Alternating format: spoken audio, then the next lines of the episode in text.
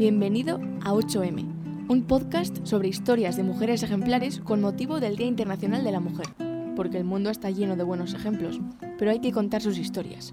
¿Quieres escucharlas? Aquí va una.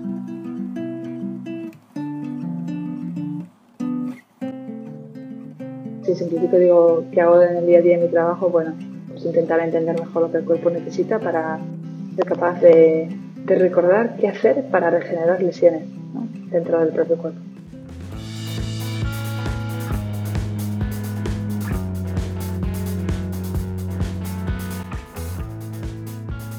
Me llamo Elena de Juan, soy de Pamplona, aunque ya desde hace un par de años tengo también la nacionalidad australiana y ya llevo siete años viviendo en este país. Me dedico profesionalmente al mundo de la ingeniería biomédica y ahora en la actualidad vivo en, en una ciudad de la costa oeste de Australia que se llama Perth, que es una ciudad preciosa desde pequeña, no sé, siempre me ha llamado mucho la atención el entender el porqué de las cosas, cómo están hechas las cosas, ¿no? ya desde pequeña siempre me ha gustado la física, la química y estas cosas y pues decidí estudiar ingeniería de materiales y especializarme en el área después de ingeniería biomédica, porque me, me atraía mucho la idea de pensar en eso, cómo usar eh, los materiales o cómo desarrollar nuevos materiales que pudieran ser usados en el campo biomédico, ¿no? Pues, eh, me, me atraía mucho. Me siento bastante afortunada porque soy una de las personas que puede decir que me, apasiona mi trabajo, me encanta ir a trabajar cada día, aunque esté cansada, ¿no? A veces me canso, pero me gusta mucho. Eh, sí, me gusta pensar que lo que hago que a veces es, pensar, innovar ideas nuevas en cómo llevar al campo biomédico eh, conceptos de ingeniería y cosas que pueden ayudar a, a desarrollar nuevas terapias o tratar a pacientes o llegar a curar enfermedades. ¿no? que antes no se pueden curar. Y me parece increíble conocer más y más de cerca, como ingeniera que soy, el cuerpo humano, ¿no? saber cómo funciona y entender que dentro del cuerpo tenemos una capacidad impresionante de, regenerar los propios tejidos, ¿no? a partir de unas células que, sean las células madre, que, que, saben qué hacer, ¿no? saben qué hacer para, para formar nuevos, nuevos tejidos y reparar órganos. Pero sin embargo, a veces si algo va mal dentro del cuerpo, va mal, quiere decir que se sale un poco de lo, dentro del ordinario, esas propias células no son capaces solas por sí mismas de, regenerar. Y los ingenieros somos, bueno, pues podemos diseñar estructuras o andamiajes para que las células puedan crecer sobre ellos y como volver a recordar ¿no? esa capacidad de regenerar que ya ellos saben y que, y que tienen. Como ingeniera de materiales me dedico a fabricar estructuras tridimensionales, andamiajes y diseñar sobre lo que las, las células y los tejidos biológicos pues, puedan crecer y, eso lo usamos para medicina regenerativa e ingeniería tisular, que se llama. En concreto me centro eh, en el área cardiovascular, aunque también hacemos cosas de piel, cosas de pacientes de trauma, en músculo esquelético y cosas así. Así como de forma simple, si simplifico digo qué hago en el día a día en mi trabajo, bueno, pues intentar entender mejor lo que el cuerpo necesita para ser capaz de, recordar qué hacer para regenerar lesiones dentro del propio cuerpo que sin esas cosas que los ingenieros les damos, las células solas no podrían llegar a, curar de, de, manera espontánea.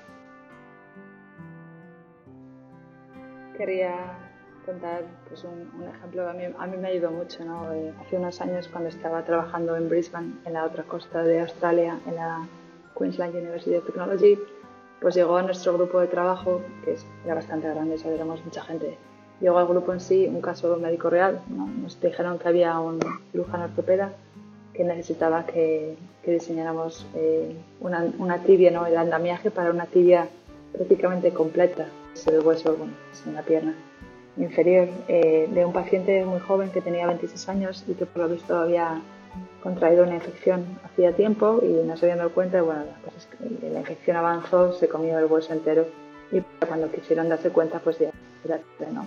Tenía, el, paciente tenía mucho riesgo de, de sepsis, que, es, lo que significa sepsis es una infección generalizada ¿no? que se extiende por todo, todo, el cuerpo y bueno, pues pone en riesgo su vida y la solución clínica era bastante radical, era la amputación de la pierna. Y entonces el pobre chico pues tenía, pues bueno, obviamente eh, bastante reparos y, y, lo que dijo es pues preguntar si había algo en el área de investigación que se estuviera haciendo que él estaba dispuesto a ofrecerse como pues como paciente como estudio, sabiendo el riesgo que eso conllevaba, pero que pudiera probarse algo experimental en él.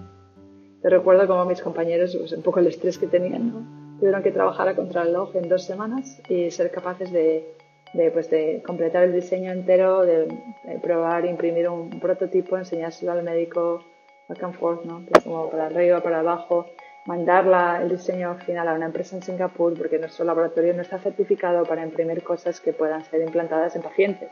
En animales sí, después de esterilizar, pero no en pacientes. Bueno, el caso es que la, cosa llevó tiempo, pero al final, después de mucho trabajo, bueno, pues consiguieron hacer un, diseño con el que el cirujano estaba contento, se, imprimió, se mandó desde Singapur de vuelta a Brisbane y se lo operó al chico. ¿no? La operación duró muchísimo, fueron creo que 10 horas de operación, complicada, pero, pero gracias a Dios pues fue, fue bien. Y bueno, pues el chaval al principio obviamente tenía la pierna inmovilizada y, poco a poco pues fueron cargando más peso sobre la pierna que tenía mal y, ahora mismo, bueno, pues con, las, con las imágenes de rayos X se veía que, que se estaba formando hueso nuevo. Eh, y bueno, después de dos años el, el, chico puede caminar y tiene su pierna, ¿no? Hasta que no se lo cree. Pues bueno, este es un caso extremo que normalmente no son los casos con los que trabajamos en el día a día, porque en el laboratorio nos llegan casos normalmente para ensayos animales. ¿no? Trabajábamos con un modelo de oveja de 6 centímetros de lesión en hueso y de ahí a 36 centímetros de lesión de hueso en un humano, pues hombre, era un salto bastante grande. Pero bueno, a raíz de eso pues ha habido más, más casos, más operaciones, no solo en Australia, sino también en otros países y bueno, es increíble. Al final a mí lo que me sirve es ver, ¿no? Cómo en nuestro granito de arena, en nuestro día a día del trabajo, pues, pues ver cómo somos capaces de poder impactar tanto en la vida de una persona en ese caso. Y bueno, hay que trabajar a futuro. Muchas veces no lo vemos y se dan, no sé, nuevas generaciones de gente, pues quizás lo que vean, lo que los esfuerzos del día a día pues han conseguido hacer avanzar, ¿no? Pero, pero es bonito ver cómo podemos ayudar, ayudar a gente a, a, a tener una mejor calidad de vida, a superar una enfermedad incurable y cosas así. Bueno, pues por, por mi trabajo profesional eh, no solo disfruto, obviamente disfruto mucho por lo que estoy contando, con lo que hago eh, en el día a día y con mi trabajo, pero también, no sé, me, me, siento muy afortunada porque he tenido la suerte de poder vivir en, muchos países, en, unos cuantos de, de, distintos continentes, pues primero en España donde me formé, después me fui a Alemania a hacer mi tesis doctoral, o a Estados Unidos a hacer mi postdoctorado, o aquí ahora a Australia donde trabajo, ¿no? Y una de las cosas más bonitas y que todavía pues, no deja de sorprenderme es ver cómo, no sé, cómo el espíritu del Opus Dei puede ser algo tan real eh, encarnado en gente tan distinta, ¿no? personas tan distintas, con culturas tan variadas, en lugares tan diversos. Y no sé, uno viaja y ves que, que hay algo ahí que es tan familiar, ¿no? Con el que me siento tan, tan, no sé, tan familiarizada, que es ver el espíritu del Opus Dei eso, a mi alrededor, he hecho vida, he hecho vida propia, ¿no? Y eso es lo que me hace, me ha ayudado muchísimo a sentirme como en casa y, y adaptarme muy rápido a, las distintas culturas donde me ha tocado vivir. Eh, eso es algo que realmente pues emociona. La verdad es que es muy bonito. Me siento afortunada de poder verlo y de poder tocarlo, ¿no? Ver que el mensaje del Opus Dei, que es como tan sencillo, ¿no? Esta llamada a recordar, como a recordarnos eh, que, que, todos estamos llamados a ser santos, ¿no? Y que el trabajo profesional es un medio a través del cual podemos buscar a Dios ¿no? y unirnos a Él. Eh, tiene tal atractivo ¿no? y tal fuerza que es como independientemente de las culturas, independientemente de los modos de ser, eh, cala, cala en el mundo entero ¿no? con, con gente tan diversa. Y bueno, eso lo, sabía cuando estaba en España, lo oyes ¿no? y lo ves y crees que lo entiendes, pero cuando te vas es como que lo palpas, lo tocas, ¿no? Y cada día, pues eso, eso es algo que agradezco mucho.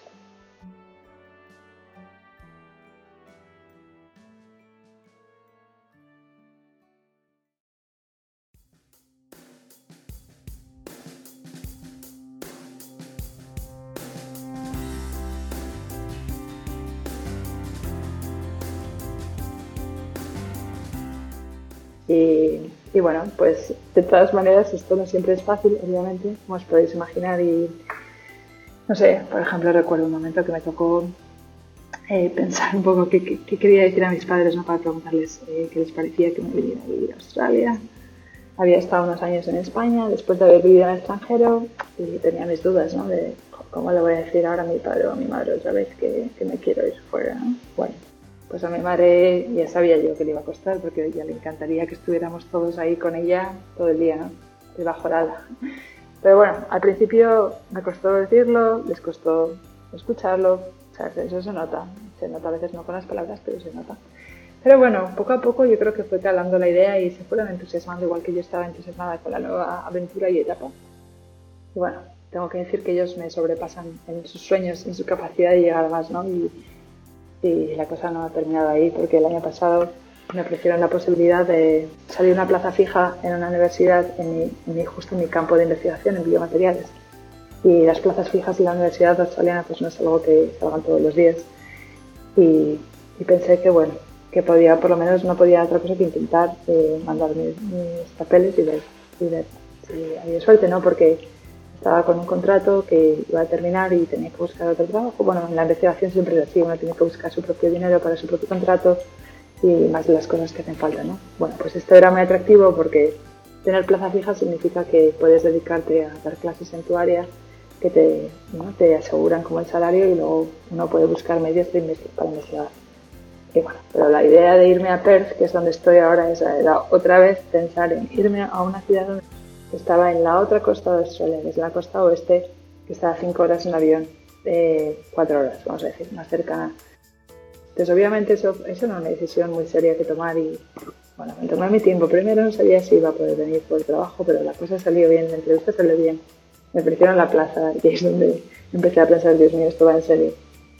Y después de contrastarlo y, bueno, sobre todo rezar mucho, decidí aceptar la oferta y pensé, bueno, si Dios arregla las cosas para que para que pueda quedarme en, esta, en este país, ¿no? porque si no tendría probablemente que haberme ido a vivir otra vez a otro país extranjero, que es lo que solemos hacer los académicos, que vamos de país en país hasta que conseguimos eh, asentarnos en un sitio.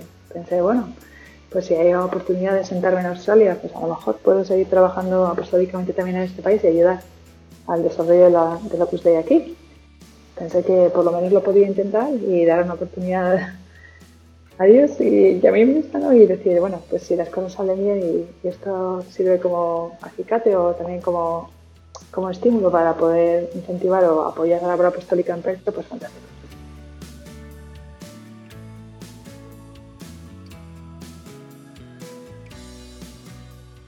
Así que la aventura australiana continúa. Tengo el convencimiento de que aquí las cosas me van, me van a ir bien, no, no por mí, sino porque tengo tanto apoyo, de tanta oración, de tantos rezos, de mis padres los primeros y de tanta gente que hay por todo el mundo. La comunidad de los santos aquí se palpa, ¿no?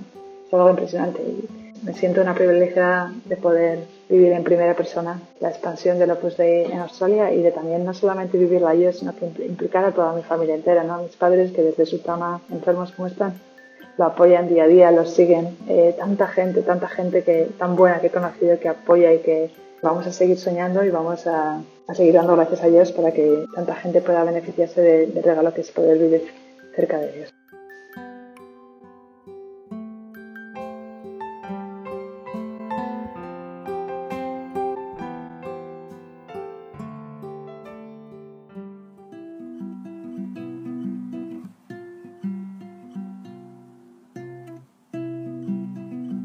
Gracias por escuchar una de las siete historias que componen 8M, pero no te olvides de que la octava eres tú.